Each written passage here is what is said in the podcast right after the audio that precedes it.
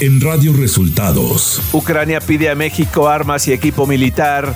El presidente López Obrador dijo que no se enviarán porque México es un país pacifista.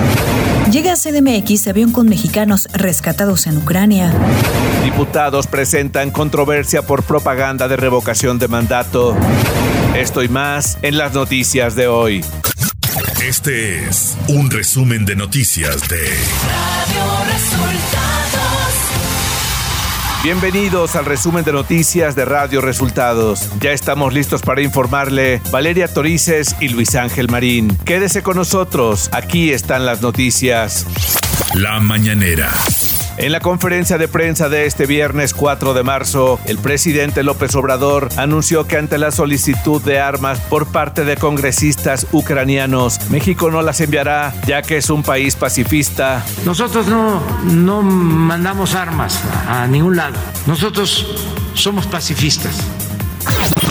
El canciller Marcelo Ebrard dio a conocer que este viernes arribó a México el avión de la Fuerza Aérea que rescató a 44 mexicanos y a sus familias. Esta madrugada, como aquí se informa por parte del señor secretario de la Defensa Nacional, arribó sin novedad el avión de la Fuerza Aérea Mexicana con 81 pasajeros, 44 mexicanos, 28 de origen ucraniano, lo cual por eso les decía que son familias México-ucranianas. Eh, siete personas del Ecuador, uno del Perú, uno de Australia y bueno, aquí también reportan eh, la perrita que vino desde allá porque pues también era algo que nos empezó el presidente, garanticen que vengan las familias completas y son parte de las familias. Ebrard agregó que de ser necesario se enviará otro avión para repatriar más mexicanos. Me preguntaron ayer, ¿habría otro vuelo en el futuro? Bueno, si es necesario, ya nos dijo el presidente, si lo habría. ¿Qué quiere decir si se requiere por familias mexicanas que tengamos que traer?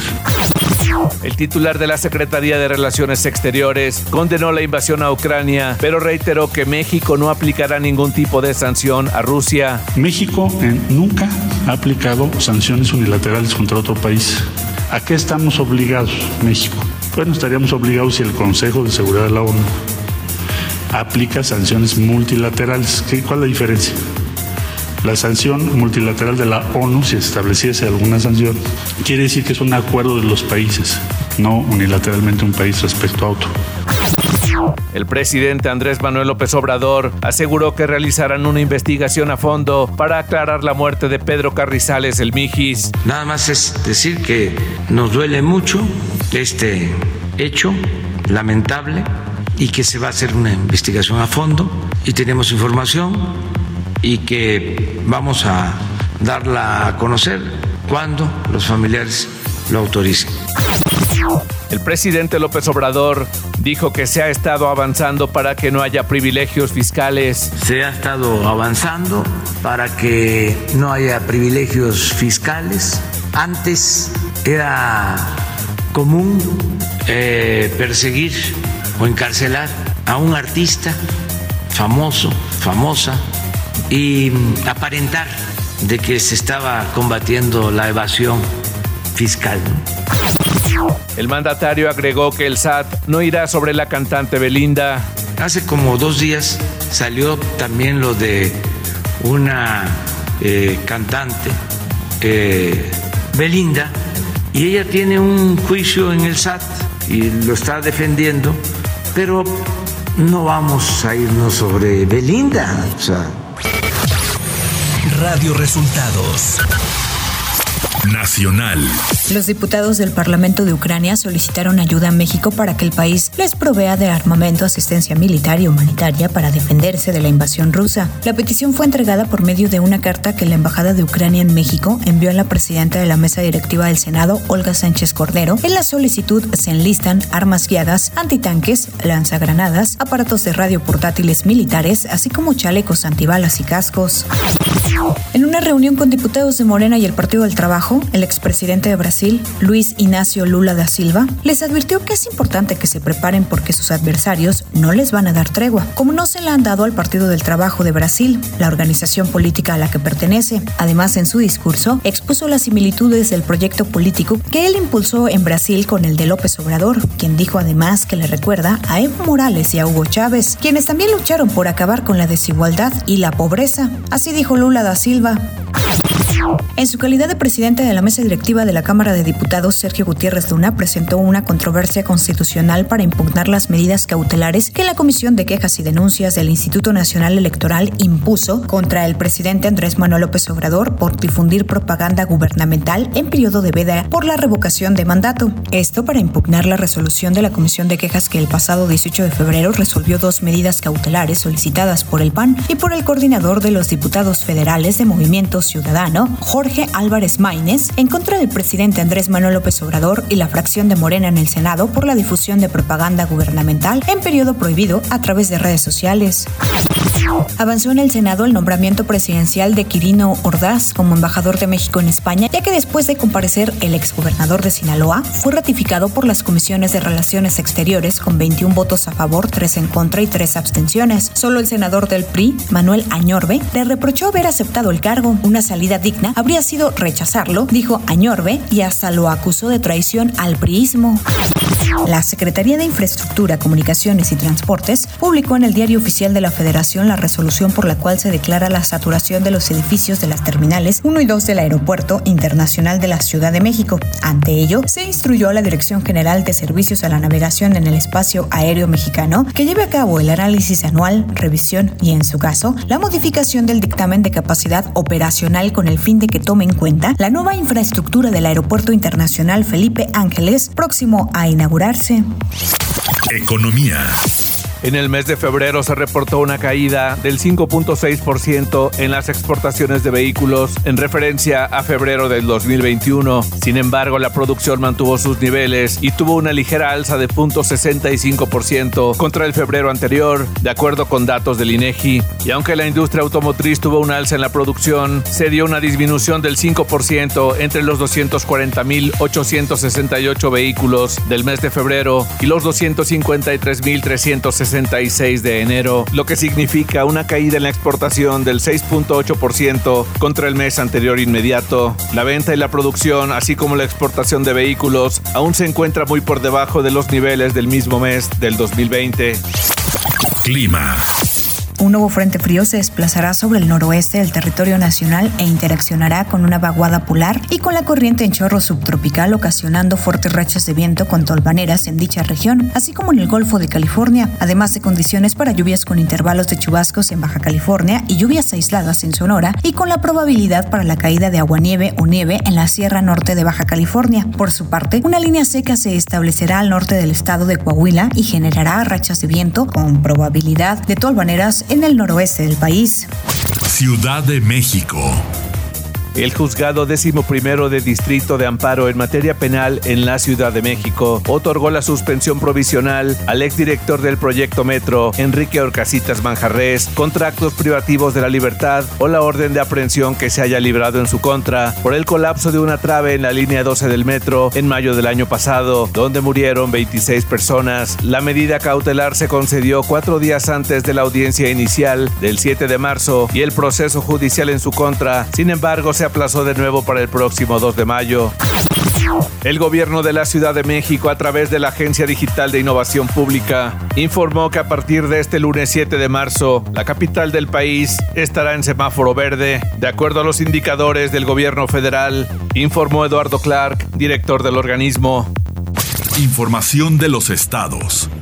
El gobernador de Michoacán, Alfredo Ramírez Bedoya, recorrió junto con el subsecretario de Seguridad Pública del Gobierno de México, Ricardo Mejía, el poblado de San José de Gracia, municipio de Marcos Castellanos, para supervisar la investigación relacionada con los hechos ocurridos el pasado 27 de febrero en esa localidad. El gobernador Ramírez Bedoya agradeció el apoyo del equipo especial asignado por el gobierno federal Tras una denuncia de intensas balaceras en el casco urbano de Caborca, Sonora, elementos de la Secretaría de la Defensa Nacional y la Policía Estatal desarticularon una célula delictiva perteneciente a uno de los cárteles que operan en la costa fronteriza de Sonora. En el lugar fallecieron dos presuntos agresores y un elemento militar. Las autoridades informaron que a través del número de emergencias se reportaron intensas detonaciones de arma de fuego la madrugada de este jueves en Caborca, donde grupos criminales se disputan la plaza para el trasiego de drogas a Estados Unidos.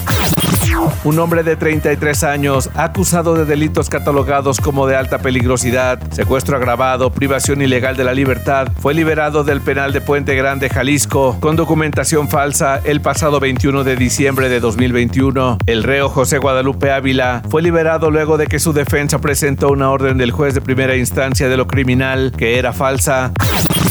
La mañana de este jueves, en la ciudad de Tapachula, Chiapas, un promedio de 12 personas migrantes provenientes de Nicaragua decidieron cortar sus venas como acto de desesperación para exigir a las autoridades de migración agilidad en sus trámites. Piden que se les atienda, ya que llevan varios días sin comer, bajo el sol y no reciben atención por parte del Instituto Nacional de Migración. El Pleno de la Cámara de Diputados concedió este jueves a la diputada federal del PRI, Carolina Villano, una licencia para dejar la curul por tiempo indefinido. La legisladora busca competir por la gubernatura de Hidalgo en las elecciones del próximo 5 de junio. El Cabildo del municipio de Benito Juárez otorgó licencia a la presidenta municipal, Mara Lezama, para separarse del cargo a partir del próximo 7 de marzo y competir por la gubernatura de Quintana Roo. Radio Resultados Internacional. Un bombardeo ruso impactó este viernes en la central nuclear de Zaporilla, la más grande de Europa en el centro de Ucrania, provocando un incendio y afectando una de sus unidades, afirmó el portavoz de esta planta. Tras un bombardeo de las fuerzas rusas en la central nuclear de Zaporilla, se ha declarado un incendio, indicó el portavoz Andrei Tus en un video publicado en la cuenta de Telegram de la planta. En Twitter, el ministro ucraniano de Exteriores, Dimitro Kuleva, pidió al ejército ruso detener el fuego de inmediato. La central nuclear de Zaporilla, considerada la mayor de Europa, sufrió un enorme incendio luego de ser atacada por las fuerzas rusas. De acuerdo a las autoridades ucranianas, Rusia niega esta versión de los hechos. El secretario general de la OTAN, Jens Stoltenberg, condenó este viernes la irresponsabilidad de Rusia a raíz de su ataque a la planta nuclear de Zaporilla, en Ucrania, que en la noche del jueves sufrió un incendio. La planta nuclear ucraniana fue asegurada, los reactores fueron desactivados y los bomberos lograron apagar las llamas. Asimismo, de acuerdo con el regulador nuclear ucraniano, no se ha registrado ningún escape radiactivo en la planta. El presidente estadounidense Joe Biden firmó este jueves una ley que dificultará que se puedan silenciar los casos de acoso sexual de las empresas y que da a las víctimas más herramientas para poder denunciarlos ante un tribunal. La periodista Gretchen Carlson, cuya demanda por abuso sexual contra Roger Ailes provocó la dimisión de este poderoso expresidente de Fox News en 2016, asistió al acto de firma en la Casa Blanca. Estoy aquí en nombre de las millones de trabajadoras estadounidenses que hasta hoy no han tenido voz, a las que se han silenciado por tener la valentía de decir que les había ocurrido algo malo en el trabajo, dijo Carlson. La Organización Mundial de la Salud anunció este día la inclusión del antiviral Molnupiravir en su lista de tratamientos recomendados contra la COVID-19, por lo que se convierte en el primer fármaco por vía oral recomendado por este organismo contra la enfermedad. La OMS recomienda, sin embargo, su utilización solo entre pacientes de COVID-19 que no hayan desarrollado formas graves de la enfermedad y que, sin embargo, corran un muy alto riesgo de hospitalización. El fármaco producido por la firma alemana Merck se consume en pastillas y, según la OMS, si se utiliza con los primeros síntomas de infección, puede evitar hospitalizaciones. Tecnología. Una coalición de ocho estados de la Unión Americana, entre ellos California y Florida, anunciaron este miércoles el inicio de una investigación sobre la red social TikTok, a la que acusan de causar daño a los niños al incitarlos a pasar cada vez más tiempo en ella. El consorcio de ocho estados examinará los daños que TikTok puede causar a sus usuarios más jóvenes e indagará sobre qué tanto sabe TikTok sobre estas posibles afectaciones. La investigación se enfoca, entre otras cosas, en las técnicas de TikTok para disparar la atención de los usuarios más jóvenes, incluyendo los esfuerzos de la plataforma por aumentar la frecuencia y duración de permanencia de los menores. Google bloqueó la posibilidad de agregar comentarios, fotos y videos en su servicio Google Maps en Rusia, Ucrania y Bielorrusia y lo mismo hizo la plataforma TripAdvisor con las fichas de algunos restaurantes y hoteles. La decisión se tomó luego de que militantes ucranianos se sirvieran de las páginas de opiniones para tratar de alertar a los ciudadanos rusos sobre la invasión orquestada por los dirigentes en Ucrania. Espectáculos. La cinta Batman del director Matt Reeves ya tiene calificación de la crítica. Batman, en este momento, tiene 96% de aprobación de la audiencia. Esto solo demuestra que el triunfo de Matt Reeves y Robert Pattinson es doble, porque las reseñas de los críticos han sido positivas y los espectadores están reaccionando de forma positiva también. De acuerdo con las reacciones de los críticos y los fans, el cambio que dio Reeves a la idea original fue para bien y el haber metido un aire no a la historia es aún más importante. Batman ya se estrenó en varios territorios y se espera que tenga al menos dos secuelas.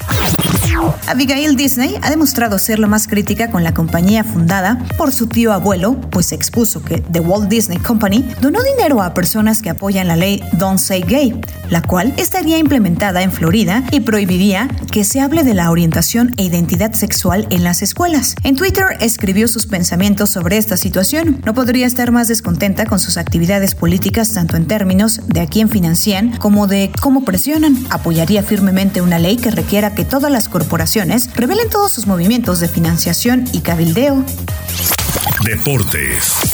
Y después de varios vetos en el ámbito deportivo, tras la invasión a Ucrania, Rusia anunció que presentará un recurso ante el Tribunal Arbitral del Deporte contra la exclusión del Mundial de Qatar 2022. Y es que Rusia debía inicialmente competir con Polonia el 24 de marzo en Moscú en las semifinales de repechaje para el Mundial y el lunes la FIFA y la UEFA dejaron fuera a los rusos de todas sus competiciones como reacción a la invasión a Ucrania.